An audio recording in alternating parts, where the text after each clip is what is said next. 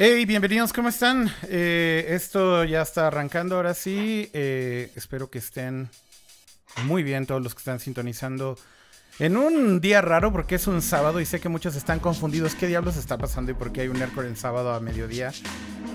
Sí, es una cosa extraña, lo siento, pero es por una muy buena eh, razón y espero que disfruten del episodio que tenemos el día de hoy. y bueno, como ya les había platicado, un poco la idea de esto es eh, tener invitados y justamente comenzar a variar un poco los temas. Creo que el último episodio con, con Artemio que hablamos de emuladores salió increíblemente bien y eh, es un poco seguir con la misma dinámica. Y bueno, en esta ocasión eh, vamos a hablar de juegos indie y creo que el primer juego del que vamos a hablar es magnífico y, y me da muchísimo gusto tener además a su, uno de sus creadores aquí como invitado. Pero bueno, antes de eso quiero presentar a quien me va a estar acompañando en todas estas cosas, eh, eh, hablando de juegos indie, pues eh, cuando, cuando hay algo de qué hablar. Y bueno, quiero saludar a mi buen amigo Mario. ¿Cómo estás, Mario? ¿Qué onda, qué onda? Muy bien, muy bien. Feliz de estar aquí. Nercor. Nercor. Por fin. Oye, Mario, qué gusto tenerte por acá. Qué gusto verte. igual creo que vale la pena que también te presentemos a ti brevemente, pero vale la pena que cuentes poquito, poquito rápido de, tu trayectoria, porque bueno, finalmente Mario tiene una historia interesante porque él es developer y de hecho estuvo un buen rato en un estudio de juegos indie haciendo muchos juegos, eh, después anduvo viajando por el mundo creo que todo el año pasado, mientras seguía codeando por ahí con, con proyectos freelance y demás. Pero bueno, ¿por qué no cuentas tú un poco más, Mario? A ver, dale. Sí, pues todo empezó con Hyperbeard, este, la empresa esta de juegos mexicana. Eh, empezó Antonio y Juan Pablo y luego me les uní yo. Ahí apenas estaba aprendiendo y con ellos pues estuve como dos, tres años más o menos. Hyper, Hyperbeard, que para los que no lo ubiquen, el juego más exitoso que tienen es Kleptocats, ¿no? Este, Mario. Sí, sí, sí, claro. Ya va CleptoCats 2 y CleptoDogs. Este, creo que CleptoCats 1 llegó a las 10 millones de descargas, o un poco más seguramente ya ahorita. Y pues nada, nos fue súper bien. La verdad es que la historia del estudio es bien larga o interesante porque nos pasó como a todos que casi quebramos y al final salió CleptoCats y nos salvamos. Pero Después de eso, lo que me pasó fue que me gané una tipo beca de un lugar que se llama Stugan, que es una aceleradora de videojuegos en Suecia. Okay. Entonces me fui dos meses ahí y después, por hacer del destino, este, terminé viajando un año con gente que conocí de, de ese lugar. Eso estuvo bastante interesante y conocí a un buen de gente. Y antes de salir a Suecia, como que me dio el rush de hacer un podcast entonces ahí fue cuando nació Detrás del Pixel, que es un podcast de desarrollo de videojuegos con gente que habla español. Por cierto, muy recomendable por si ustedes están muy interesados en hacer juegos. Yo creo que es, muy diferente escuchar sobre juegos eh, que, escuchar sobre cómo hacer juegos, ¿no? Eh, y creo que finalmente esa es un poco la idea con tu, con tu podcast, ¿no? ¿En dónde lo pueden encontrar, Mario? Pues está ya en todos lados. Este acaba de salir en Spotify que supongo que ahora es lo más fácil, pero también está en iTunes y en Google Podcast y donde sea que escuchen podcasts. Muy bien, y se llama Detrás del Pixel, ¿correcto? Detrás del Pixel, sí. Acaba de salir un capítulo súper bueno con un chavo de Uruguay que es el director de arte de un estudio que se llama Pomelo Games y hicieron un juego que se llama Mars Mars. Ok. y el capítulo está muy cool, fue de mis favoritos. Genial. Pues bueno, aquí estarán viéndole la cara al buen Mario eh, cada, que, cada que queramos hablar de juegos indie. Y creo que abrimos este como segmento y estos episodios de una manera excepcional. Y justamente ahora toca presentar a nuestro invitado que nos, nos hace favor de acompañarnos el día de hoy. Y que, bueno, desde hace tres meses creo que ha estado en la conversación su título en redes sociales, en medios y demás. Porque creo que sorprendió a todos, a propios extraños, eh, un, un tráiler muy muy bonito. Y estamos hablando de este juego que se llama Gris. y bueno, pues está por acá eh, su director creativo y el director de arte del juego. Y su nombre es Conrad. ¿Cómo estás? Hola, ¿qué tal? ¿Cómo estamos? Muy bien, ¿y tú? Muy bien, muchas gracias por invitarme. ¿eh? Me hace muchísima ilusión eh, estar aquí en Deadcore. O sea que, encantadísimo, de verdad. No, nosotros felices de tenerte por acá, Conrad. Y, y bueno, más bien muy contentos de que podamos platicar de tu juego y que mm. podamos entrar como en detalle de cómo es que fue el proceso de, tu juego y demás. Seguramente entre Mario y yo tenemos un millón de preguntas, así que no te preocupes. Por, por eso no vamos a parar.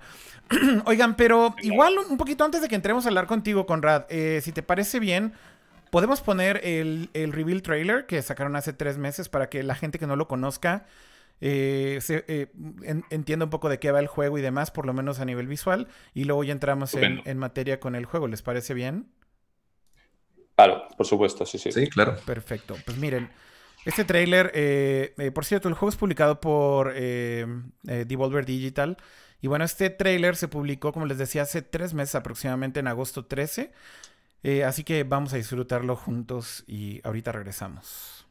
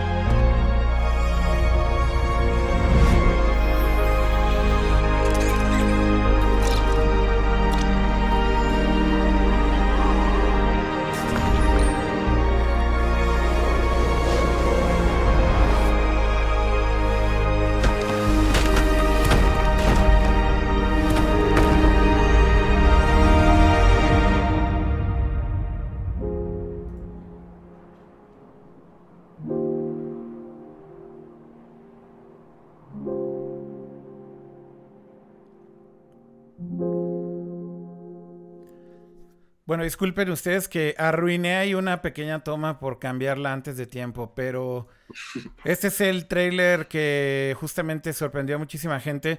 Me encantaría primero también saludar al chat, porque bueno, ya hay varias personas que están por ahí conectadas. Y bueno, quiero también leer sus reacciones y ver qué tal. Eh, saludos a todos los que están viéndonos, ya sea en YouTube, Twitch, eh, Periscope o Facebook Live. Eh, dice por acá X José Luis, vendido a la verga. Take my money. Ok, perfecto. Creo que ya por lo menos este dude ya se decidió a comprarlo. Uf, el ave, qué chingón, dice Luis Hasso. Me encanta descubrir juegos indies nuevos. El juego de la mujer pollo, lo quiero. ¿Qué, opinas de eso, Conrad? Que, le digan el, juego de la mujer pollo. No, no, no lo pillo, la verdad. ¿Qué quiere decir? no tengo idea a qué se refieran. Ah, vale. Mira, tengo que decir algo siempre, Conrad, y esto es como un warning. El, chat de Nercore es un festival y nunca te lo vayas a tomar personal. No, porque, no, no, faltaría más, sí, sí, adelante con la broma. No, pero como hay, hay ah, palabras y significados que cambian a veces de, del español a, Latinoamérica claro, o mexicano. Claro, claro. Entonces, no sé si me pierdo por aquí, no sé si Pollo quiere decir otra cosa, yo qué sé.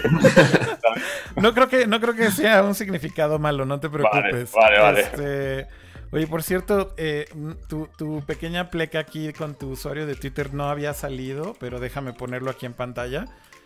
Digo, aquí también ah, todo, todo lo hacemos en vivo, así que no te preocupes porque estemos ahí pausando y demás. Ese es tu usuario. Sigan a Conrad eh, eh, en Twitter, pero bueno. Después de que vieron el tráiler, yo creo que ahí en el chat ya están un poquito más centrados en, en lo que es el juego. Y no sé, Mario, si quieres empezar tú, eh, adelante. O sea, vamos con las primeras preguntas. Yo tengo aquí una buena lista. Pero, pero Mario, empieza, porfa.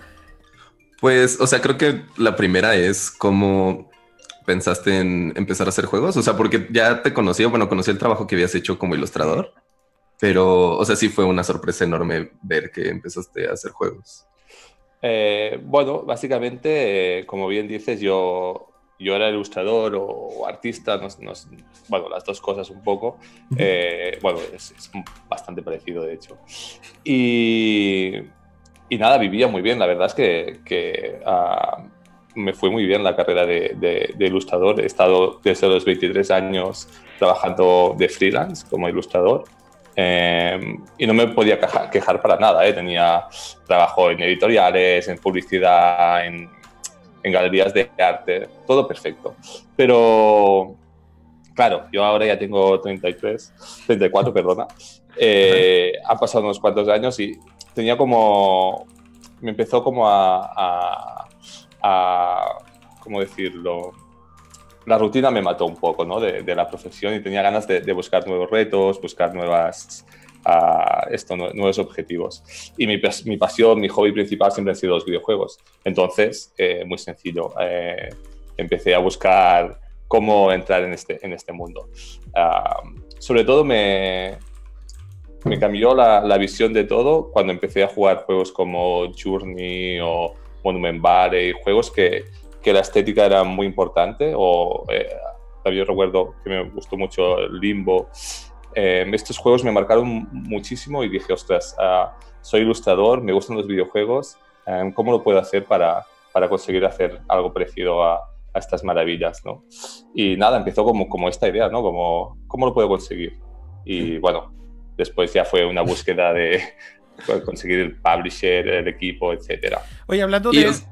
Perdón, Mario, este, hablando, hablando del equipo, justamente veía por ahí, este, Conrad, que el equipo es mmm, gente ex Square Enix y eh, ex Ubisoft, me parece. Exacto, sí, sí, sí. ¿Cómo, cómo fue eh, la historia? ¿Cómo se conocieron o cómo se dio todo esto? ¿Cómo formaron el team? Todos están en Barcelona. Cuéntanos un poco de todo esto.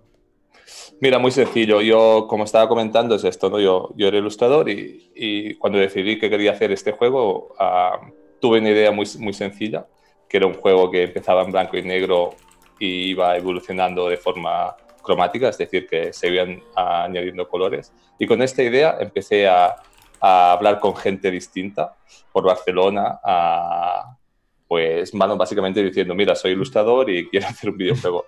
eh, tal cual, ¿eh? así como muy, como muy poco profesional, básicamente lo comentaba por ahí.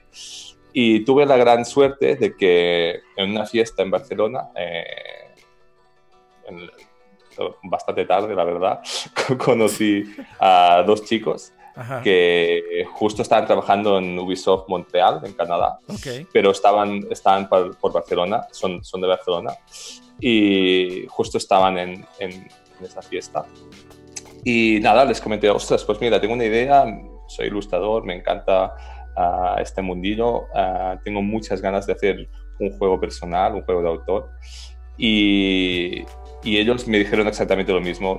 Somos, o sea, llevamos mucho tiempo en, en la industria de los videojuegos y tenemos ganas de, de, hacer algo más, más personal, ¿no? Pero nos falta un ilustrador y yo perfecto porque a mí me faltan programadores. Y básicamente fue así, o sea, una noche de, de fiesta, básicamente, de mucha, mucha casualidad. Sí que es verdad que yo lo, lo estaba buscando, llevaba como seis meses con esta idea okay. y, y, no tenía vergo, uh, vergüenza de, de hablar con la gente y preguntarlo pero, pero la verdad es que tuve mucha suerte porque me encontré con dos programadores de, de primera, de primer nivel, ¿no? Ya te digo, yeah. estaba trabajando en, en, Far Cry, Assassin's Creed, uh, Hitman, bueno, juegos AAA y, y son...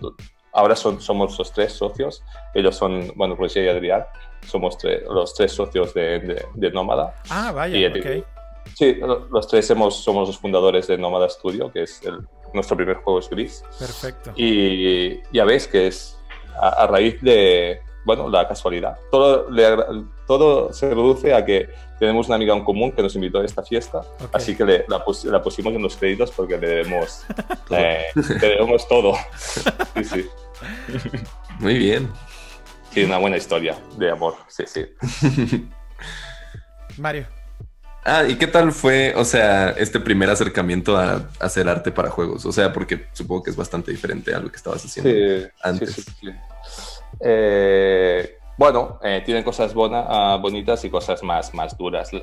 Quizás lo más, lo más complicado para mí ha sido que, que hacer un videojuego es muy intenso, o sea, requiere mucho trabajo, muchas horas y, ¿cómo decirlo? La recompensa viene a, a, la, a, la, larga, muy a la larga. Yo, claro, estaba acostumbrado a proyectos muy cortos, proyectos de 15 días, como mucho hacía alguna publicidad de un mes, dos meses. mi proyecto más largo era de dos meses. Okay. Y tenía feedback muy, muy, muy rápido, ¿no? Pues hago, yo sé, un póster para una peli, lo subo en mis redes sociales y rápidamente descubro si, si a la gente le gusta, si al cliente le gusta o, o si no. Claro, en el videojuego es totalmente distinto. Nosotros estuvimos trabajando dos años sin decir nada. sin, teníamos un feedback muy pequeñito de, pues... Grupo de amigos. claro, amigos, familia, mi novia, mi hermano que también eh, trabaja en el mundo de los videojuegos. Eh, pero bueno, sigue siendo un, feedback muy, muy reducido. Y para mí esto era como un miedo, ¿no? De, decir, ostras, estamos haciendo algo que, que, vale la pena, vale la pena estos dos años. era un poco la incertidumbre. Después, más o menos, ha salido el trailer y la gente creo que le está gustando, la prensa está hablando relativamente bien, mm, la gente lo, empieza a conocer y ahora vemos un poco la recompensa. Pero hasta este momento Después ha sido de dos como, años. Claro, han sido dos años de mucho, mucho trabajo además y, y con esta incertidumbre. Pero esta es la parte más lo podemos decir negativa, que, tampoco es negativa porque después estoy súper contento de haber hecho, este proyecto y lo volvería a hacer sin problema. ¿eh? Pero bueno, sí que hay este punto de, de, no, de no tener un feedback real de lo que estás haciendo. Hmm. ¿Y se involucraron como en, en, la escena de Barcelona? O sea, ¿no intentaste ir como a meetups o algo así para intentar obtener feedback como de otros desarrolladores?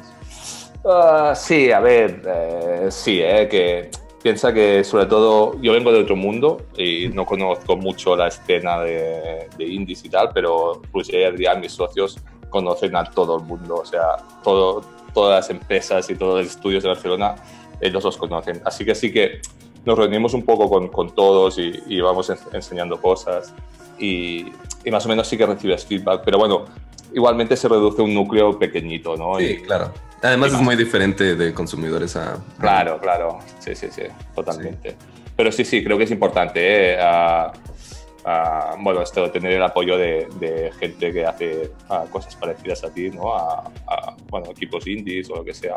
La verdad es que está muy bien. Y poco a poco yo estoy conociendo más gente y la verdad es que me gusta mucho esta, este mundo. Sí, sí. Oye, Conradi, eh, una de las cosas que, que, he notado después de que salió el tráiler y creo que ha sido como leyendo comentarios de YouTube y leyendo algunas reseñas mm. y demás, hay muchísimas comparaciones con Journey y de hecho le dicen el Journey 2D. Eh, que creo que es algo increíble, ¿no? Porque, vaya, a ver, Journey es un juego genial y además es un juego con un reconocimiento mega masivo. Entonces, ¿qué, mm. sientes cuando la gente dice que, tu juego, que Gris es, es como si fuera un Journey en 2D? ¿Crees que es una comparación justa o, cómo te sientes al respecto de eso? Ojalá sea un Journey 2D. Para mí, si un juego me ha marcado en, los últimos 10 años, ah, supongo que, el que más sería Journey. Journey, bueno, el Last of Us también me gustó muchísimo en su momento, pero Journey a nivel estético eh, me marcó muchísimo. Y, bueno, creo que se nota en, Gris, que, que, es uno de mis, de mis referentes principales. De hecho, hay una escena en el inicio de Gris que, que es directamente un tributo a Journey, que es una, una bajada por, por, la arena, eh, un momento muy parecido, muy, muy, bonito en el Journey, pues quise plasmar algo, muy parecido en Gris a, a nivel de, de, tributo, ¿no? Ok. Y sí, sí, para mí, si alguien dice que Journey, eh, Gris es Journey en 2D, bueno, me lo tomo como un, un súper halago, ¿eh? De verdad que, que a mí Journey, uff, es que me dejó, bueno, me flipó muchísimo. sí, sí. Tengo por aquí el, el, gameplay trailer que creo que podemos poner así muy rápido. Vale. Es un poquito diferente al reveal trailer, ¿no? Hmm. Aquí enseñamos un poco más de acción, que tampoco es un juego de mucha acción. Esa es creo que también una de las cosas que creo que algunas personas han... He notado que comentan mucho ahí en, hmm. eh, en YouTube y demás. No es un juego de acción. ¿Cómo definirías el juego? O sea, ¿cuál es el género? ¿Es un juego de plataformas o, es contemplativo, es exploratorio? O cómo, cómo, lo, cómo, lo, explicarías tú? Mira, em, yo creo que tendría que estar en, medio de... Journey, por ejemplo, es un juego de, de exploración, hay muy pocos puzzles o hay alguna escena que sí que tienes que evitar algún tipo de, enemigo, pero es más un walking simulator, creo, más es una experiencia. Claro. Y, yo que sé, por ejemplo, y el, está entre Journey y el Ori and the Blind Forest, por ejemplo, ¿no? Que el Ori es un juego 2D muy bonito, pero con mucho gameplay y mucha, muchas plataformas y con muchos enemigos. Pues no, no tiene tanto gameplay como el Ori, ni tampoco como el Journey. O sea, como para definirlo de alguna forma, ¿eh? creo que está en, medio de estos dos. Queríamos hacer sobre todo una experiencia audiovisual muy bonita, una, una, historia que emocionalmente te llegara a nivel visual sobre todo. Y, pero bueno, le queríamos dar un punto de, gameplay, queríamos que eh, tienes que solucionar algún tipo de puzzles, ah, hay exploración, hay coleccionables, hay, ah, o sea, hay, cosas muy de videojuego, pero no tanto como un Metroidvania, como esto, como un Ori, como un, yo qué sé, como un Hollow Knight, no, no, no va por aquí. Ni, ni, ni, como un Mario, no, no hay plataformas muy, muy hardcore en ningún momento. No, no es un Super Meat Boy tampoco. No sé si me explico. Y entonces la, la, interacción con los jefes, o sea, porque alcancé a ver como hmm. jefes, como qué clase de, de gameplay tienen ahí. Los, los jefes uh, son, son, una parte de, de, un, de, un, puzzle. Es decir, tú. Eh, es un juego, sobre todo, que para, que, para definirlo un poco, es un, es un juego exponencial. Empieza, como decía antes, en blanco y negro, sin colores, y, vas consiguiendo desbloquear colores y pintar el mundo. Pasa un poco parecido a, con, con, las habilidades, empiezas sin ninguna habilidad y vas adquiriendo nuevas habilidades. Todo esto tiene un significado a nivel de historia, ¿no? Es un juego progresivo de evolución. Y, y a medida que vas desbloqueando habilidades, pues te encuentras como, como obstáculos, ¿no? Ya pueden ser puzzles de plataformas, de, bueno, o puzzles más reflexivos, pero también hay, hay enemigos. Y los enemigos no es una lucha de, directa, sino que tienes que, ah, de alguna forma, mm, evitarlos o, son un elemento más de, un puzzle, para que me entiendas. No, pero no es una lucha uno versus uno, no sé si me explico. Y, o sea, bueno, yo le he enseñado el juego ya a varias personas y como que justo pasa que no le interesa, o sea, no solo a los que juegan videojuegos, sino totalmente a otro mercado. ¿Te ha pasado? O sea, todos los que seguidores que tenías de, de, tu carrera pasada, como que, ¿cuál ha sido la recepción de, del juego? Por eso, siempre que pensamos en Gris, pensábamos en un juego como accesible a todos los públicos. Es decir, que haya gente que no haya jugado nunca un videojuego y que, le guste Gris, que se lo pueda pasar porque tiene una dificultad progresiva también, pero adaptable a, todo el mundo. Y por eso también estamos mirando de, otras plataformas en, móviles, en, para que pueda llegar a un público más, más amplio y, quizás menos, menos acostumbrado a los, a los, videojuegos. Porque sí que es verdad que tengo, bueno, que, que, me sigue gente del mundo del arte y de esto, bueno, de, como de, mi profesión y que, está viendo que también gente de fuera del mundo de los videojuegos entre en este mundo gracias a, a Grids. No sé, me claro, parecería súper bonito. Lo interesante de... O sea, es como un aspecto que me gusta un buen del juego. Hmm. Oigan, voy rápido al chat porque están llegando algunas preguntas y me encantaría también leerlas y que sean parte de todo esto. Eh, Genial. Por ahí, eh, Slim Jazz en YouTube preguntaba, o bueno, decía, la animación es brutal. ¿Cuál fue el criterio para desarrollarla de esa manera? yo creo que se refiere como un poco al approach de, esta dirección de arte que, tuviste, ¿no? O sea, ¿cuál, fue, ¿cuál fue la base para tomar este estilo de animación? Y tal vez de dónde viene la inspiración, o, como pregunta él, ¿cuál, es, cuál fue el criterio ¿no? que, tuviste para hacerlo así?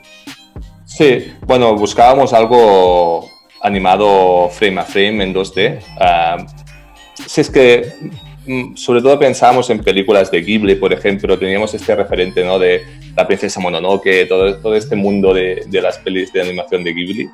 Ah, también recientemente tenemos como referente también una, una, película que no sé si conocéis, que se llama La Tortuga Roja, es una película francesa de animación muy bonita. Y además encaja mucho con el juego porque es una película que, que, no tiene diálogo, igual el juego tampoco tiene ningún tipo de diálogo, diálogo y se explica una historia muy bonita sin, sin nada más que, que, las imágenes y es muy parecido a, a, Gris en ese sentido. Y sobre todo buscábamos esto, ¿no? referentes de animación tradicional, pero de la máxima calidad, ¿no? como, como lo que te digo de, Ghibli. Entonces el, el, lead animator es Adrián Miguel, que es, es un chico súper, súper bueno de, de aquí de España. Y hemos hecho las animaciones, bueno, pues eh, en ese sentido muy fluidas, animadas a mano. Uh, no hemos llegado al nivel de, de, Cuphead, que me parece el sumum de la animación 2D. Ajá. Me parece lo mejor que se ha hecho en muchos años, en ese sentido sobre todo. Y, pero bueno, sí que tenemos este tipo de referentes, ¿no? Películas como Ghibli, uh, Disney, uh, por supuesto también. Y bueno, sí, y Cuphead y este tipo de juegos, ¿no? Que animan en 2D, que bueno, con, con esta excelencia, la verdad. Qué bien. Mm. Hay por acá otra pregunta que... Per perdón, Mario, dale. No, nada, de que, o sea, dos años para lo que se ve del juego se ve súper bien. O sea, no creo que haya sido un tiempo de desarrollo tan largo, ¿no? Cuphead no, no cuántos años fue, pero... Sí, cuatro o cinco, creo. Cuatro o cinco, sí. cuatro o cinco, de hecho, sí. Se me hace un buen balance de tiempo y calidad. Sí, sí, sí, sí, no, la verdad es que, a ver, el juego no es muy largo, son, son tres, cuatro horitas y si sumas coleccionables puede llegar a las 5 o 7, pero no es un juego muy muy largo y hemos, teníamos poco tiempo eh, en, bueno, por una cuestión de calendario y una cuestión también económica y hemos tenido que, que, optimizar todo lo que podíamos en ese sentido, pero yo creo, estoy contento porque en dos años creo que hemos hecho algo um, pulido, más o menos, ¿sabes? Que, que tiene un polish con el que estoy bastante contento, la verdad. Sí, sí, sí, se ve, no, claro, se nota. Mm, claro. Mm. Oye, dos personas preguntan, de hecho, en el chat, Francisco Mendieta y ex José Luis, los dos dicen que eh, si la música tiene un poco la misma inspiración de los juegos que mencionas. Eh, mm. O si hubo como algún otro tipo de approach justo con la música. Y la música es increíble, de hecho, eh, no, no, he jugado el juego, pero eh, vi un par de, eh, de gameplay videos eh, como de 20 minutos. Y digo, la verdad me encantó el trabajo que hiciste con la música también. Eh, se siente perfecta, digamos, para el ambiente que, que están eh, visualizando al final del día. Pero noté que justo tiene como una progresión muy bonita la música. Que empieza, de hecho, solamente con un piano, me parece. Y, y de ahí va como como, como a, a, haciéndose mucho más compleja, ¿no? Entre vas avanzando en el nivel y dependiendo sí. de la situación. Es que este fue un poco la directriz que, que, le di al grupo de música que, ha hecho la, banda sonora, que se llama Berlinist, que es un grupo de Barcelona muy, muy bueno. Es un grupo así instrumental que encaja mucho con el tipo de juego, como, como bien dices. Y básicamente una de las cosas que tenía muy claras ah, que, que les transmití fue esta, ¿no? De nosotros estamos intentando hacer un juego exponencial, ¿no? Bueno, progresivo, de, de de que del punto más minimal, minimalista a la explosión de colores, que como va avanzando, y hacer algo parecido con la música. Y el grupo berlinista ha hecho algo increíble, es esto, ¿no? Vas viendo cómo, cómo el, el tema va evolucionando y va aumentando la complejidad de, de la música y es súper bonito. Son muy buenos estos, estos chicos, la verdad. Y en, y sí, por... justo Journey metió como varios, o sea, sistemas de música procedural y este, o sea, que cambiaron muchísimo con el gameplay. ¿Gris tiene algo parecido? Sí, más o menos. Es, es complicado porque, eh, por ejemplo, este grupo de música nunca había trabajado en, en el mundo de los videojuegos. Claro. Y lo que hemos hecho más o menos es... Eh, es que esto no me encargué yo, ¿eh? se encargó sí. Rouget, pero bueno, lo puedo explicar más o menos. Eh, creo que están, los temas están hechos como por capas y, o sea, son loops de capas que, que funcionan y cuando nosotros queremos... En, en, van activando esa capa. Se van activando y añadiendo en, en, la capa inferior, ¿no? Para que nos entendamos. Así que tienes como una canción que va aumentando a, a medida que avanzas. La verdad es que, que funciona muy bien. También tenemos momentos más scriptados, que sabemos que la duración es un minuto 23 y ahí colocamos un tema uh, con, con toda la potencia ¿no? de, de, de, ese momento. Pero normalmente son, son loops, sí, sí. Muy bien. Oye, en, en, en eh, por otro lado, una, una cosa que creo que es interesante de la música, o que tal vez vale la pena hablar, pero típicamente con la música siento que... Eh, juegos que, tienen tal vez este tipo de gameplay que siento que es un poco, yo les llamo contemplativos, ¿no? Que son un poco más este, apacibles y demás. Eh, usan también como muchos, muchas vocales como para darle como esta atmósfera. Y he visto muchos comentarios acerca de esto. Como no he jugado eh, el juego y solamente vi esta sesión de gameplay, noté que al final de esa sesión de gameplay, creo que cuando llegas al primer enemigo, empiezan unos coros increíbles y demás. Y siento que eso también le da como un toque bastante original con, con, con todo lo que hicieron con la música, ¿no? Pero, ¿qué hay detrás de esto? ¿Es, es otro grupo? ¿Es lo mismo? ¿O, o, quién es quien canta? O... Sí, e, este grupo eh, son tres, son dos chicos italianos y una chica de aquí de Barcelona. El grupo está en Barcelona por eso. Y la chica, la chica ha puesto la voz de, de la protagonista y ah, de y de los, de los coros, aunque parezcan coros, siempre es una sola, una sola chica. Ah, wow. O sea, ella hizo todo el trabajo de coros y demás sola, básicamente. Sí, sí, Increíble. Sí, sí. Un grupo de, o sea, es un grupo de tres, pero han hecho una banda sonora que parece, parece una orquesta. De verdad, de verdad suena como si fueran 16 voces, ¿eh? O sea, me sorprendió muchísimo cuando vi esa secuencia y dije, wow, o sea, ah. ¿esto qué, qué tiene detrás? Aquí yo sí que no sé cómo lo han hecho, pero, pero sí, sí, la verdad es que el resultado final es súper es, bonito porque es esto da un, un, empaque, ¿no? De, de, bueno, de tener un coro, cuando en realidad son, son tres, tres personas en un estudio. Así que sí, sí, muy buenos. Oye, ¿puedo, ¿puedo poner rápido este video que está por acá en tu canal también? Eh, mm. Este es un video que es cortito, pero es un making of de, de un escenario, me imagino, que es una cueva. Igual y puedes hablar un poquito acerca de él eh, y que nos cuentes un poquito de esto, porque tal vez de aquí nos podemos ligar a que hablemos más del proceso de, cómo fue hacer ya en sí el, juego, ¿te parece? Vale, sí, perfecto. Eh, vale, sí, bueno, esto es un, bueno, un, speed painting rápido de, cómo hice una, bueno, una parte de, la cueva. Esto es, es, muy, es muy antiguo y la verdad es que evolucionamos mucho todo, todo el arte ha cambiado mucho desde, desde que se ve esto. y, pero bueno, trabajamos...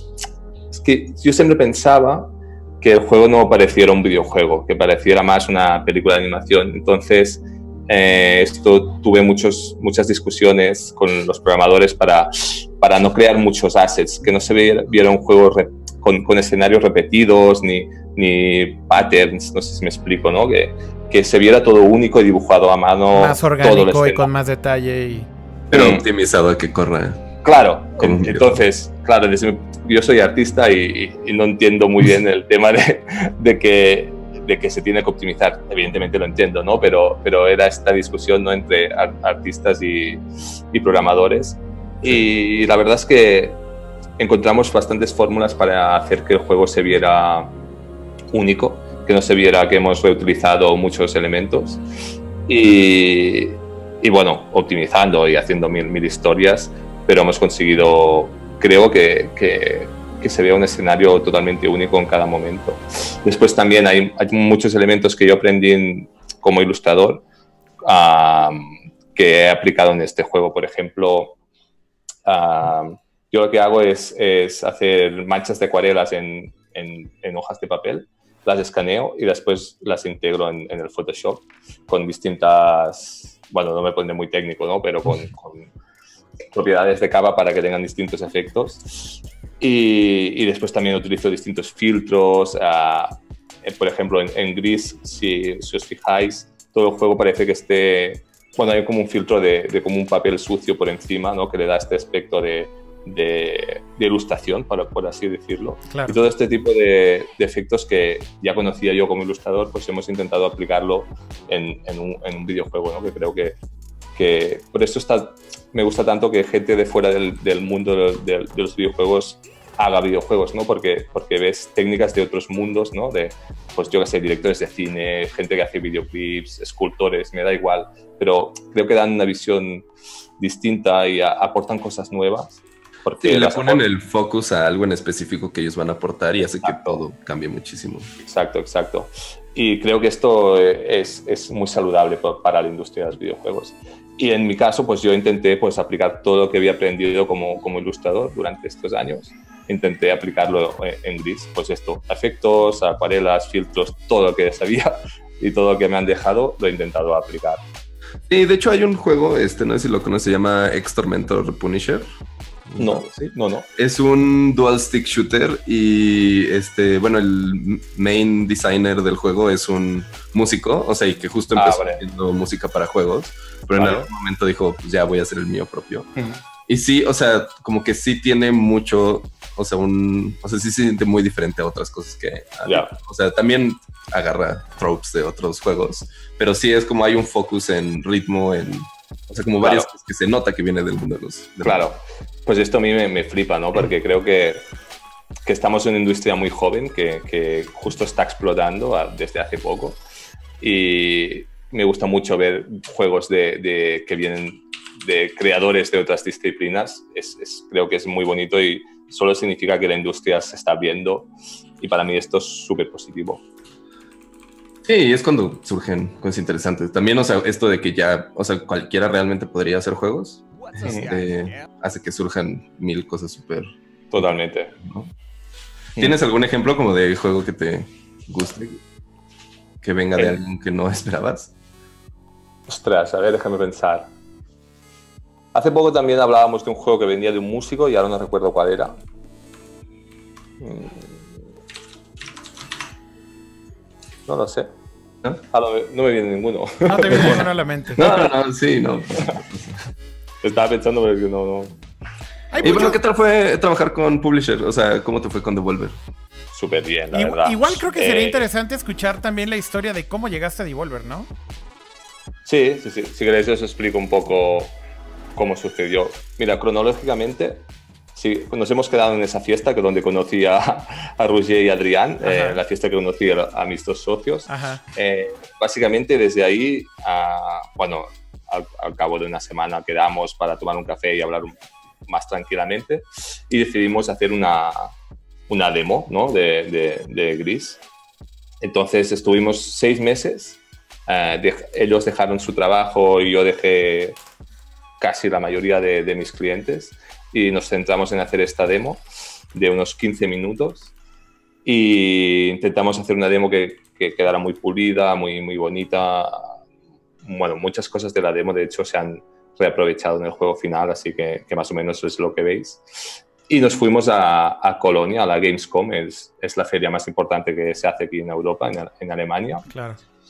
Y ah, la verdad es que, claro, no nos conocía a nadie, porque a mí me conocían un poco como ilustrador, pero en la industria de los videojuegos no me conocía nadie. Ellos trabajaban en empresas grandes y tenían algunos contactos, pero tampoco llegaban a, a, a conocer a publishers ni a, ni a gente de, con quien quedar. Y empezamos a enseñar un poco la demo por, por redes sociales. Y la gente le gustó, nos contactó Sony, nos contactó, bueno, distintos publishers por redes sociales y también bueno, ah, conseguimos, entre, ah, bueno, conseguimos tener 13 entrevistas en la Gamescom con 13 publishers, que, que está súper bien porque la gente que le comentamos a distintos compañeros y nos dijeron que, que era, un, era, un, logro haber conseguido esto. Totalmente. Y, y nos fueron muy bien las, las reuniones y en la Gamescom la verdad es que, que bueno, que, que la gente le gustó muchísimo el proyecto y tal.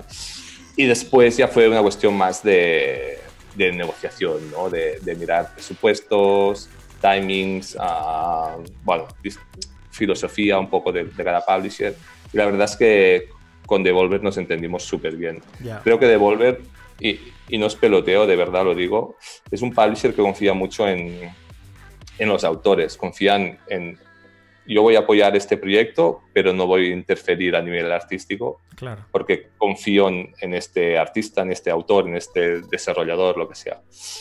Y la experiencia ha sido súper positiva con Devolver. La verdad es que nos han dado la oportunidad de crear una empresa, que nosotros evidentemente no podíamos crear una empresa. Hemos, hemos sido casi, en algunos, algunos meses éramos 14 o 15 en el estudio, o sea que, que al final éramos bastante gente trabajando en Gris. Y todo esto es gracias a, que Devolver ha confiado en nosotros. Y nunca nos ha dado ningún tipo de...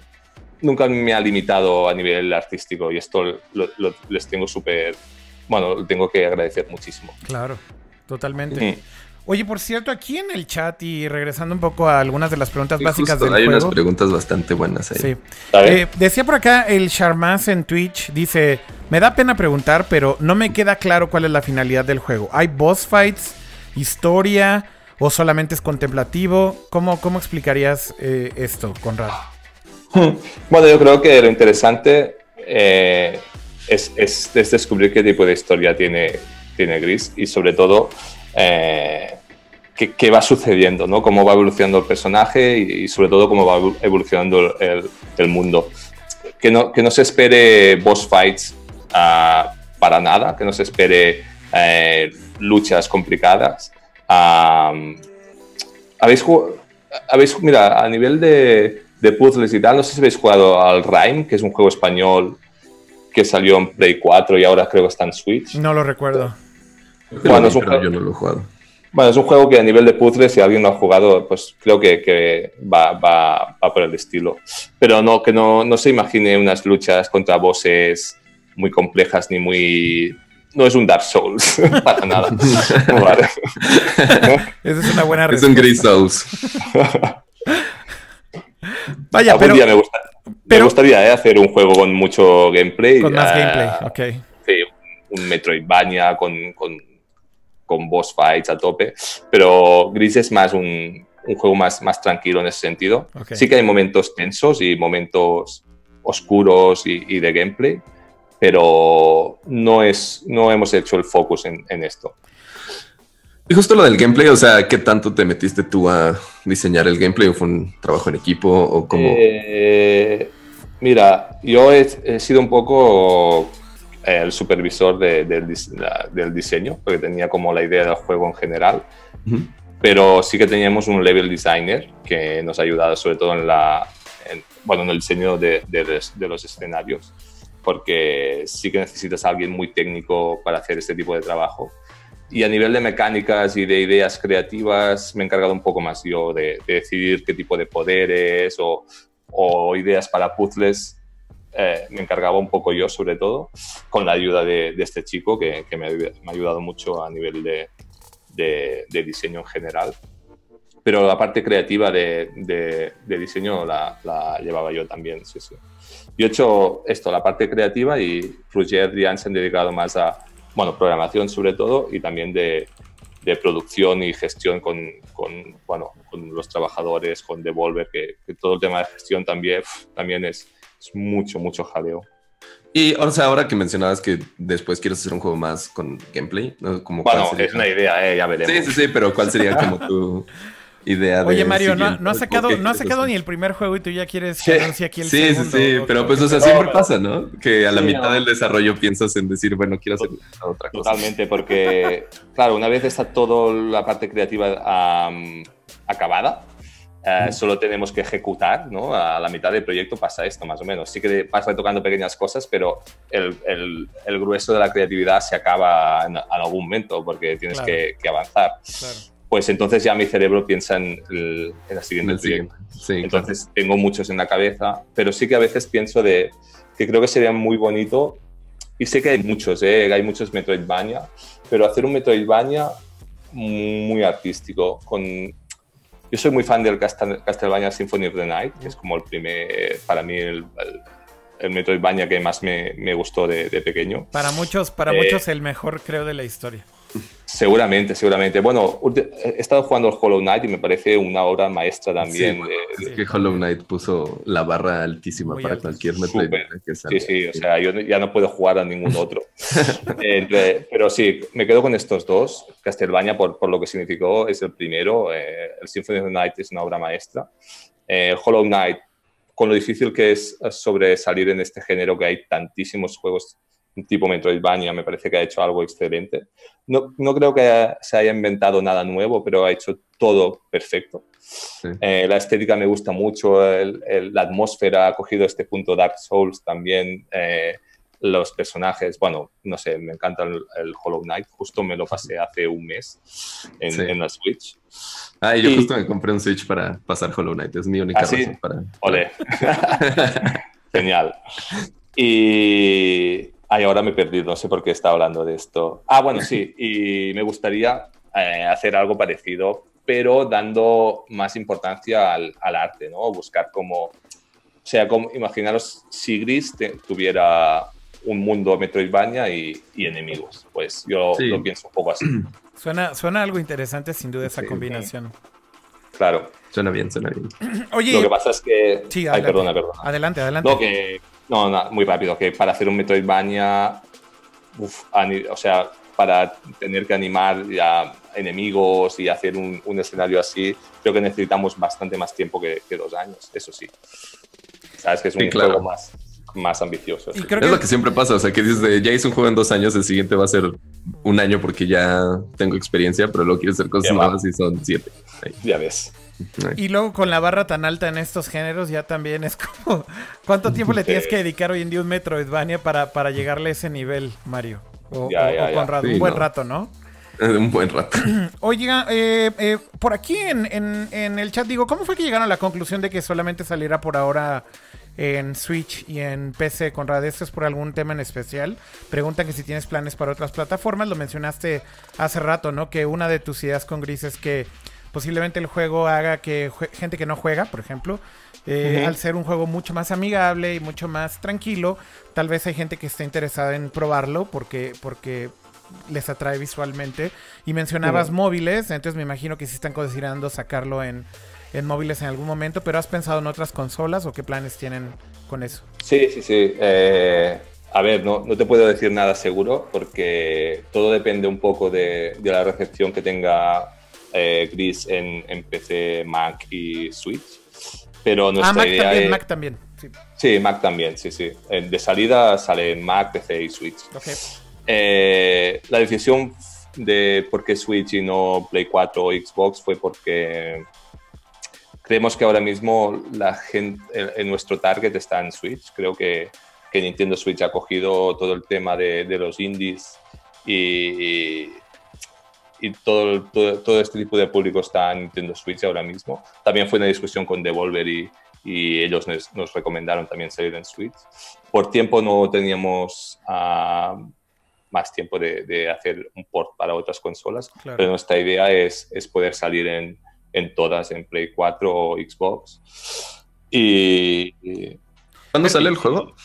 El 13 de, el 13 de diciembre. Mm. Así que estamos ya un, un par de semanas, tres semanas, un poquito menos de tres semanas. Pero entonces de, definitivamente depende mucho de cómo sea el recibimiento de esta, de esta primera ola en, en, Switch y en PC y Mac.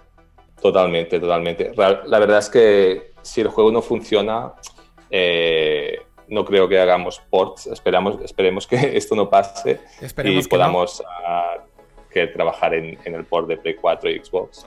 Y también en móvil sería. Nuestra idea es, salir en todas las plataformas, pero, pero ya te digo, vamos un poco pasito a pasito, ¿no? vemos qué tal va la primera salida y, y después si podemos trabajar en los siguientes ports, nosotros encantados. No, no me gustaría ahondar en lo que acabas de decir porque decías, bueno, si funciona, ¿no? Pero creo que eso es algo que mucha gente eh, se olvida, ¿no? Y es que los juegos indie al final del día eh, son proyectos es una apuesta totalmente. Sí, sí, es, es una apuesta, ¿no? Sí. O sea, de, de, entrada tienes que dedicar muchísimo tiempo en estos proyectos, como bien decías, dos años de tu vida se van en esto y siempre está ahí el riesgo de que funcione o no funcione, ¿no? Y en ese sentido, creo que todos los que desarrollan un juego tienen un gran mérito, evidentemente, por haberlo hecho, pero siempre tienes eso ahí como in the back of your head, como dicen en Estados Unidos, ¿no? Así como que sí. siempre te está como molestando este gusanito de, güey, puede ser que salga este juego y a nadie le importe o por más que el trailer haya tenido tantas visitas y los, los medios digan ABC, pero, uh -huh. pero en ese sentido, ¿cómo te sientes tú con eso y cómo lo ves como artista, cómo lo ves como creador de juegos, cómo manejas Uf. esto? Eh, ¿Qué pasaría eh, también, por ejemplo, en tu caso, si, si no funcionase, quieres seguir haciendo juegos? Evidentemente no mm. deseamos esto, ¿no? Pero quiero escucharte como, no, como creador y developer, o sea, ¿no? Es algo que, que ahora que ya no tengo tanto trabajo, bueno, ya no estoy trabajando en Gris, ya el juego está acabado, pues tengo más tiempo para pensar. y, y la verdad es que que claro, da, da, un poco de miedo. Lo bueno que tengo yo es que tengo una profesión, que tengo clientes y a nivel económico podría volver a trabajar como ilustrador en ese sentido no estoy preocupado porque uh, un sueldo final de mes creo que, que, tendré, vaya bien o vaya mal, Gris.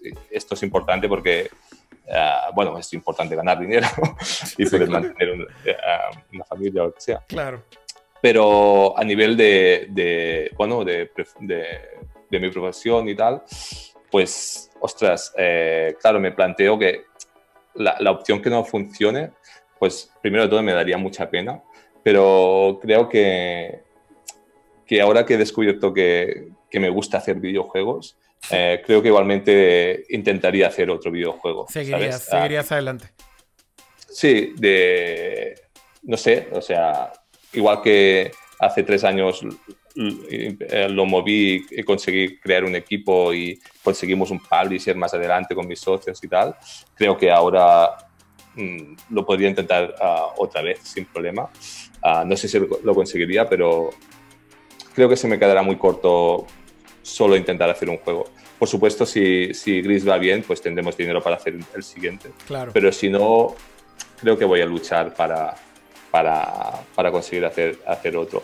Uh, quizás puede ser un juego menos ambicioso, ¿sabes? Intentar hacer algo pues, para plataformas móviles sin, sin, sin tanto jaleo como, como me he hecho en Gris, que, que hay intros animadas, bueno, es que hay mucho jaleo.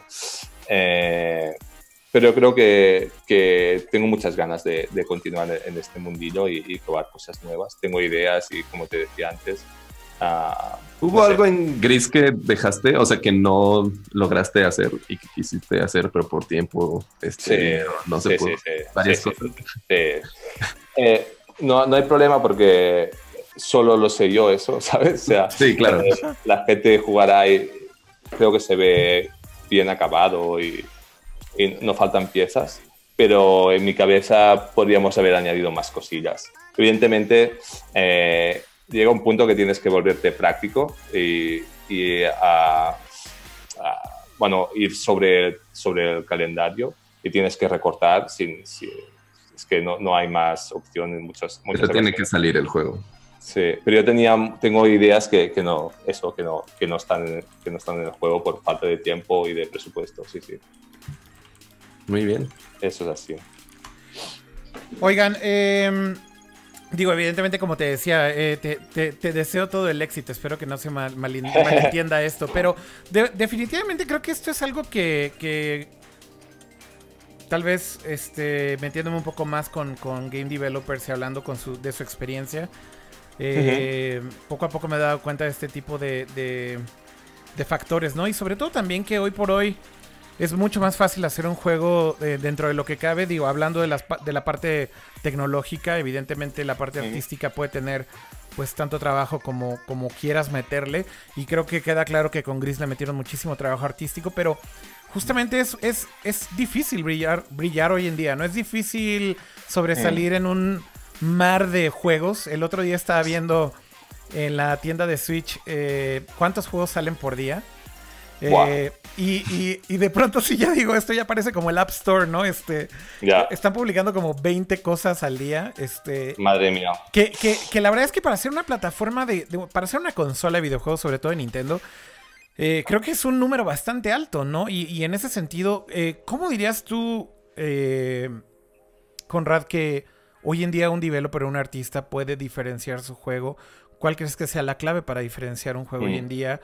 Eh, me imagino que en tu caso, justamente tu, tu, approach fue mucho más del lado artístico y creo que funcionó, sí. ¿no? Porque finalmente capturó la atención de, de, muchísima gente, capturó la atención de publishers, capturó la atención de los medios, eh, tienes la atención de mucha gente, pero ¿qué dirías tú que, que es importante para diferenciar tu juego, más allá de lo evidente que puede mm. ser el arte o el gameplay? ¿Qué otras cosas puedes hacer como creador para que tu juego funcione?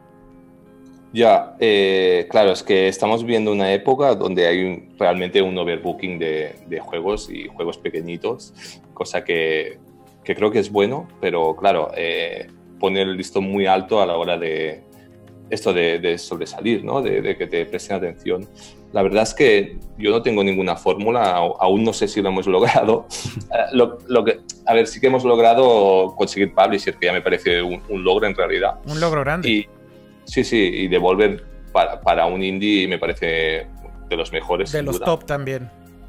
Hmm.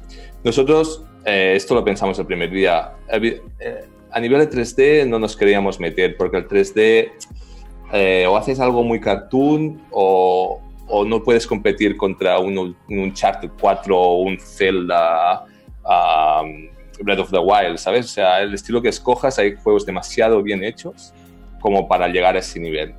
En cambio, en, en el 2D y en el apartado artístico, um, si tienes un buen director de arte, un buen artista y un buen equipo, lo puedes lograr porque a nivel tecnológico te requiere menos, es más a nivel creativo, ¿no? Claro. Eh, entonces, nosotros eh, nos enfocamos a hacer algo, eh, eso, de autor y que llamara mucho la atención por ser distinto a nivel gráfico, a nivel de, de dirección de arte.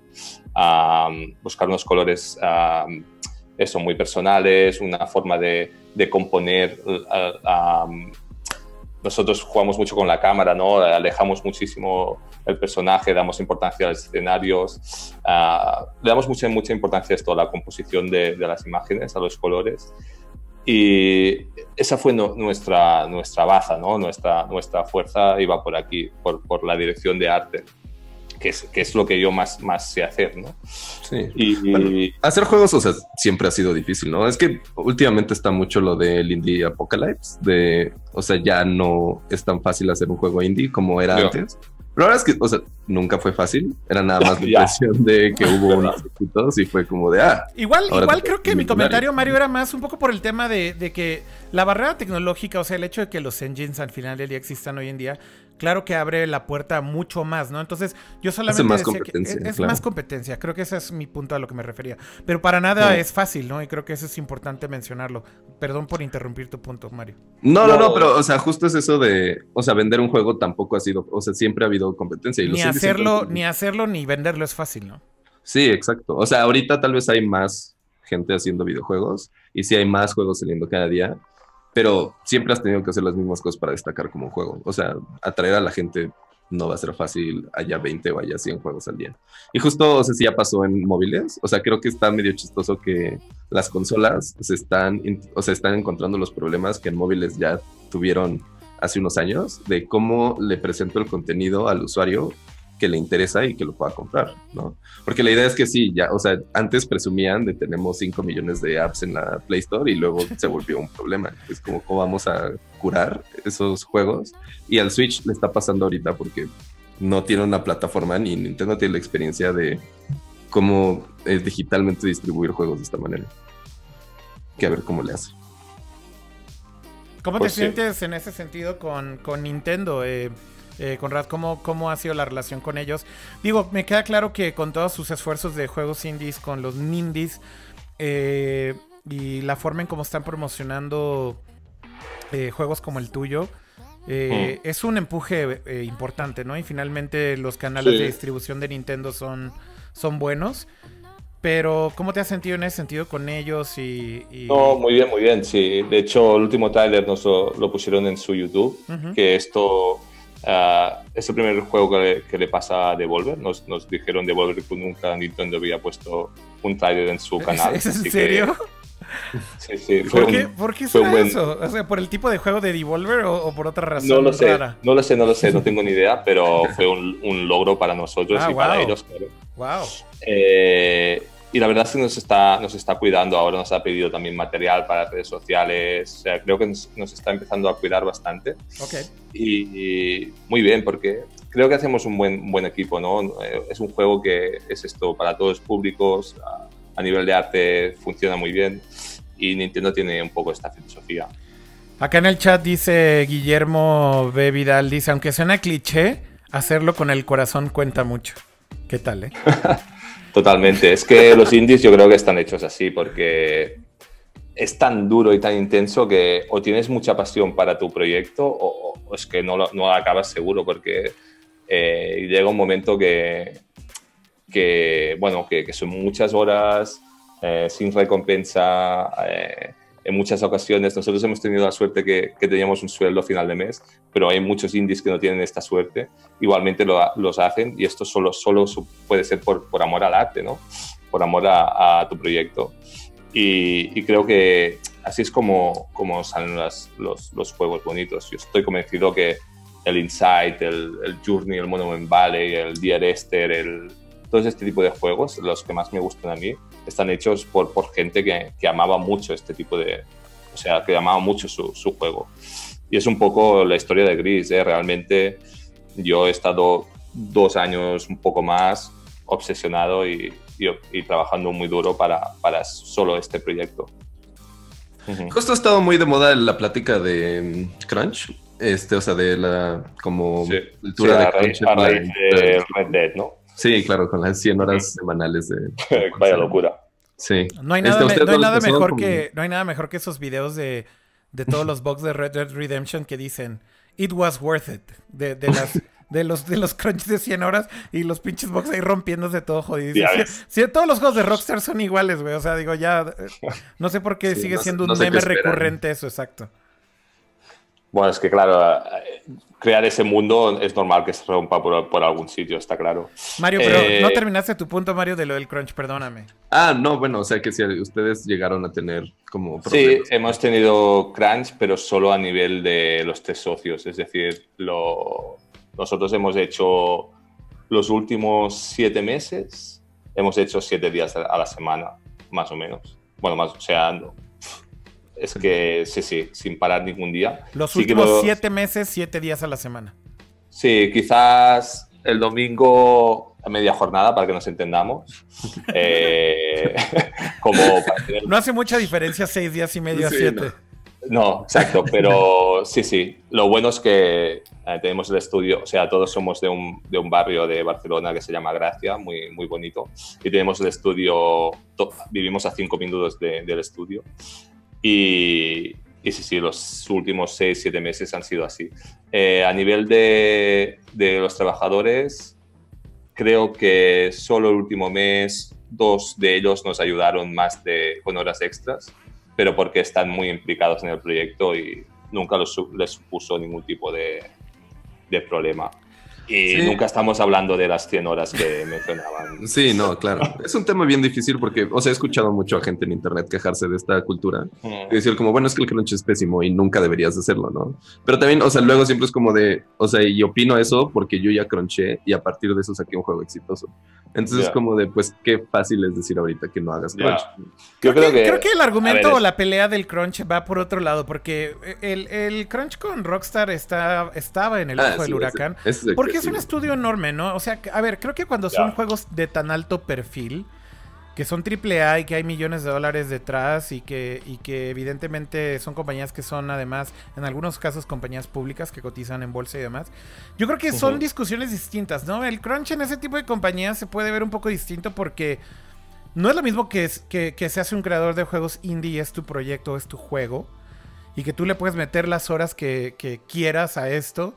Y finalmente, si quieres hacer crunch un año entero, güey, y, trabajar este todo el año 100 horas a la semana, pues es totalmente válido, ¿no? Es totalmente válido. Creo que en el punto de Rockstar era más bien por el lado de que son compañías grandes que generan muchísimo dinero y que sí hay una discusión activa en cuanto a si hay explotación o no de los empleados que reciben un sueldo, nada más, ¿no? Eh, eh, y yo creo que por ahí es por donde la discusión, ¿no? Sí, yo creo que sobre todo el, eh, mi opinión un poco es que el problema más grande que, hubo con esto es que las declaraciones, o sea, yo creo que si eres Rockstar o Ubisoft o lo que sea, Naughty Dog, tienes que dar un poco ejemplo, ¿no? Un ejemplo de, cómo funciona la industria. Y bueno, eres, eres los poderosos, ¿no? Si, si tú no, no das ejemplo, ¿quién lo va a dar? Y para mí el problema principal es que no me leí la entrevista, ¿eh? pero creo que, que sacaba como pecho ¿no? de, de, haber hecho horas extras entonces, tener esta actitud de... de... es orgulloso, ¿no? O sea, sí, orgulloso creo que, creo que esto tiene que ser el pasado. O sea, no puede ser que, que lo vean como algo bueno. Uh, es, es, muy complicado y además es lo que dices, que, que, es una compañía con muchos beneficios y lo último que haría yo es sacar pecho de que, de que haces trabajar a la gente en horas, horas a la semana. Sí, o sea, como que también está esta cultura de, o sea, eres afortunado por trabajar en videojuegos. Claro, no, no. Entonces, por lo tanto, o sea, debes de soportar varias cosas que no soportarías. Eso es algo, eso es algo que sigue muy vigente, ¿no? O sea, las compañías lo siguen usando como argumento para para mantener a los empleados. Y de hecho, cuando salió todo este reportaje de, Rockstar, por ahí también de unas entrevistas anónimas que hizo, no recuerdo si fue el New York Times o no, no recuerdo quién, ah, o Kotaku, eh, decían que, creo, sí. Decían que entrevistaron a algunas personas que el argumento cuando alegabas acerca del extra time o del crunch, que les decían, oye, mira, aquí hay 100 personas formadas para tu puesto, así que no quieres crunch, pues digo, ahí está la puerta, ¿no? Este, adelante. Sí. Pero es que esto es fatal. Eh. Yo creo que también hay un poco el lastre de industria muy nueva, ¿no? Que aún tenemos que, evolucionar y no, hay sindicatos, no hay leyes, no hay, no hay muchas cosas que, creo que, que, es, que es una industria muy, muy nueva, ¿no? Es que, que tendrá 30 años como mucho y justo, como decía antes, eh, ahora está viviendo su época dorada. Creo que todo esto se tiene que ir rectificando. A mí lo, que me da un poco de pena es que, como te decía antes, que, que gente tan poderosa como el Rockstar uh, no dé ejemplos sobre cómo tiene que ir, no sé, el trato a los, trabajadores. Sí, Creo que, es como si ellos lo hacen así, ¿qué vamos a hacer nosotros? Claro, claro. Tal cual. Pero bueno, Gris no ha habido nada de Creo que los trabajadores están más o menos contentos, espero. Y evidentemente los socios pues hemos tenido que trabajar mucho porque, porque los timings son muy, muy justos. Claro. Y, y bueno, eh, es lo que toca. Pero bueno... Pero se entiende, se entiende, se entiende perfectamente, ¿no? Siendo tu proyecto, tu juego, tu compañía, claro que le metes todo el tiempo que sea necesario, ¿no? Evidentemente. Sí, sí, sí, sí. Eh, Por eso Sí. Ay, perdona. No, nada, que iba a decir que por eso ahora me quiero coger unas vacaciones y estar un par de meses sin hacer nada. o sea, ¿cómo va a estar eso? ¿Cuándo sale en tres semanas y después de sale en, diciembre? En, 2019, los dos, tres primeros meses, voy a pagar el mail, lo que sea, no, no quiero saber nada. sí, sí. Oye. También es raro como el trabajo de un artista porque, o sea, justo lo que ya habías dicho de yo acabé mi trabajo hace un rato, ¿no? O sea, como que siempre pasa que pues haces el contenido de arte y luego pues ya le queda a los programadores o a los demás como armarlo y... Sí, pero sí que en los últimos dos meses eh, los dos programadores han tenido mucho más trabajo que yo, muchísimo más. Pero bueno, siempre hay como, yo me he encargado de hacer los trailers, por ejemplo, eh, todo el tema de marketing, te piden mucha, mucho material, ¿no? Banners, bueno, hay mil historias más de que están fuera del videojuego, ¿no? Eh, yo que sé, ahora estamos haciendo una pequeña escultura, bueno, estamos haciendo como mil cosas. Eh, los trailers también llevan mucho tiempo y a nivel esto de diseño, marketing, pues, pues la verdad es que también ha, habido bastante trabajo. Mm, Pero el volumen grande lo han tenido los últimos dos meses. Adrián y Roger, mis socios, han tenido mucho, mucho trabajo, mucho más que yo. Sí, sí. Oye, Conrad, pues bueno, igual para tratar de ir este, cerrando esta entrevista, ¿qué te gustaría agregar del juego? Eh, ¿Qué le dirías a la gente acerca de Gris? Eh, ¿Cómo los invitarías a que, a que tengan este approach hacia el juego? No, yo creo que es un juego que, que si quieren vivir esto, una, una experiencia emotiva, que, que creo que, que, les va a gustar. A, hemos tenido gente de prensa que nos ha dicho que, que ha llorado y todo. Eh, si buscan un juego más tranquilo, artísticamente bonito, con una banda sonora bastante emocional y, que llega muchísimo, pues creo que Gris les va a gustar. Eh, que no se esperen sobre todo un juego hardcore, no es, no es para nada un Super Meat Boy, tampoco es un Ori en The Blind Forest. Uh, tampoco es tan tranquilo como decía antes como un Journey y es, está entre, entre, estas, entre estos dos videojuegos. Y, y nada, creo que nos ha quedado un juego muy bonito, un juego desde, eh, que creo que es muy personal y, y que, y que destaca en algunas facetas de, del juego y que espero que lo disfruten. La verdad es que no, no sé vender muy bien mi producto, pero no, si lo quieren en otras plataformas y escucharon que lo que tienen que hacer es comprarlo. Claro, exacto. Primero cómprenlo en Switch, en Mac o en PC y después pídanlo en Xbox o en mm. otras. Oye, y preguntaban, preguntaban en el chat sobre el soundtrack y decían que si tienes planes o tienen planes de ponerlo en plataformas de eh, streaming, Spotify. Creo que, creo que se va a vender, con la, con la venta del juego se va a vender digitalmente también la banda sonora. Eh, después también estamos pensando, pensando de sacar un libro de arte, eh, un vinilo de la banda sonora. Estamos pensando de hacer muchas cosas. Pero. Bueno, ¿Es release físico o.? No, de momento no, solo digital. Esto también, ah, si, supongo que si sale muy bien el juego, pues en algún momento haremos una edición física. sí, sí, podemos, claro, pero de momento solo es digital. Ok. Mm. Mario, ¿algo más que quieras agregar tú? No, todo muy bien. Se súper bueno, Gris. Estoy muy emocionado de ya jugarlo. Qué bien. Yo también, la verdad es que ya espero los días. Eh, espero, espero con ansias ya que salga y ya lo estaremos jugando y dando también nuestros comentarios después de que lo juguemos este, con Rat. Pero bueno, nada, eh, yo creo que es agradecerte antes que otra cosa el tiempo y eh, sobre todo que hayas podido aceptar hacer esto en sábado.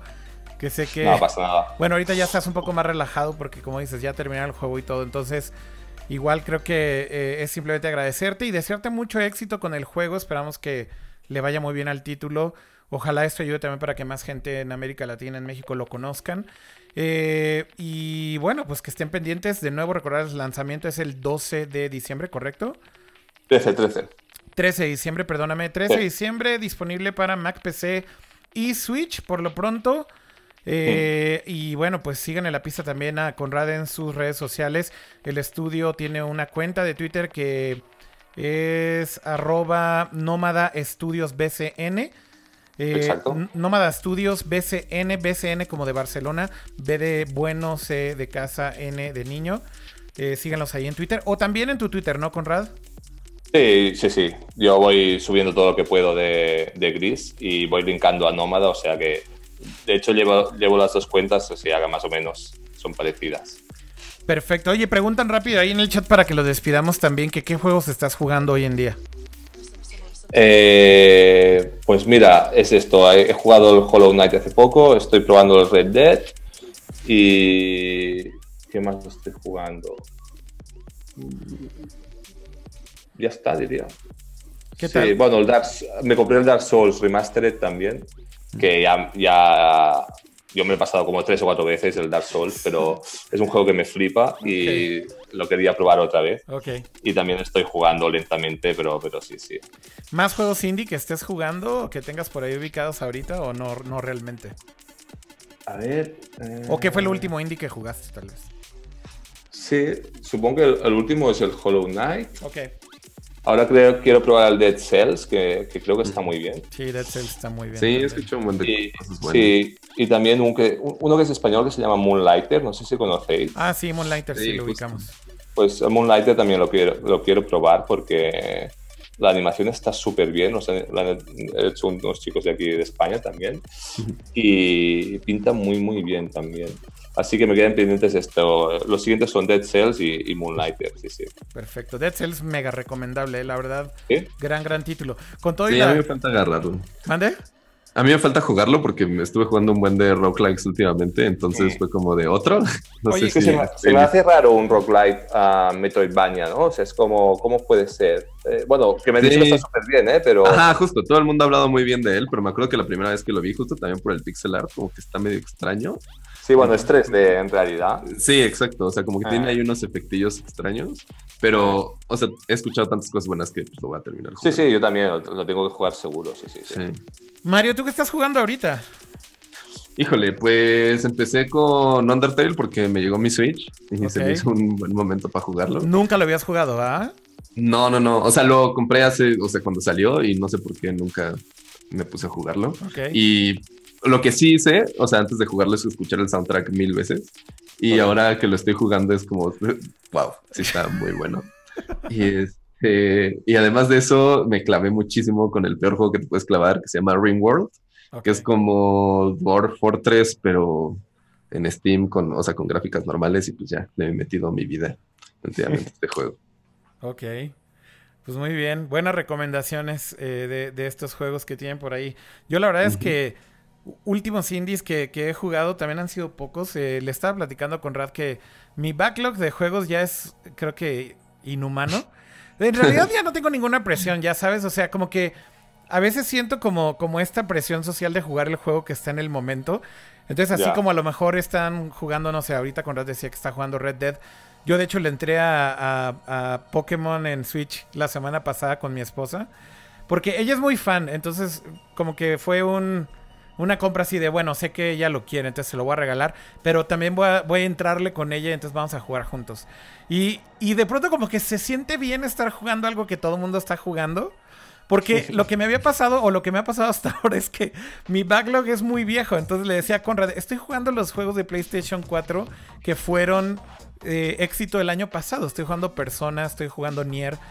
O sea, juegos que ya tienen un rato, ¿no? Entonces, de pronto, como que estar en la conversación con, con seres humanos a tu alrededor acerca de lo que está pasando es como, ah, wow, ok, digo, puedo hablar de lo que está pasando en este momento un poco más. Pero. Justo me acaba de pasar, o sea, porque me compré el Switch, me compré Mario Odyssey. Sí. Y es como- o sea, estaba bien emocionado y fue como todo el mundo está hablando de Pokémon. Como, Exacto, exacto. tal vez, tal vez lo juegue luego. Cuando bueno. Muy bien. eh, pues de nuevo, mil gracias, Conrad. Eh, te agradecemos mucho que. Hayas entrado el sábado. Mucho éxito con el juego. Y esperamos charlar contigo en algún futuro no muy lejano. Eh, y bueno, pues mucha suerte con, con el título. Vale. Sí, suerte Sí, yo-. Ay, perdón. No, que, que encantadísimo y, y muchas gracias por invitarme porque la verdad es que se agradece mucho.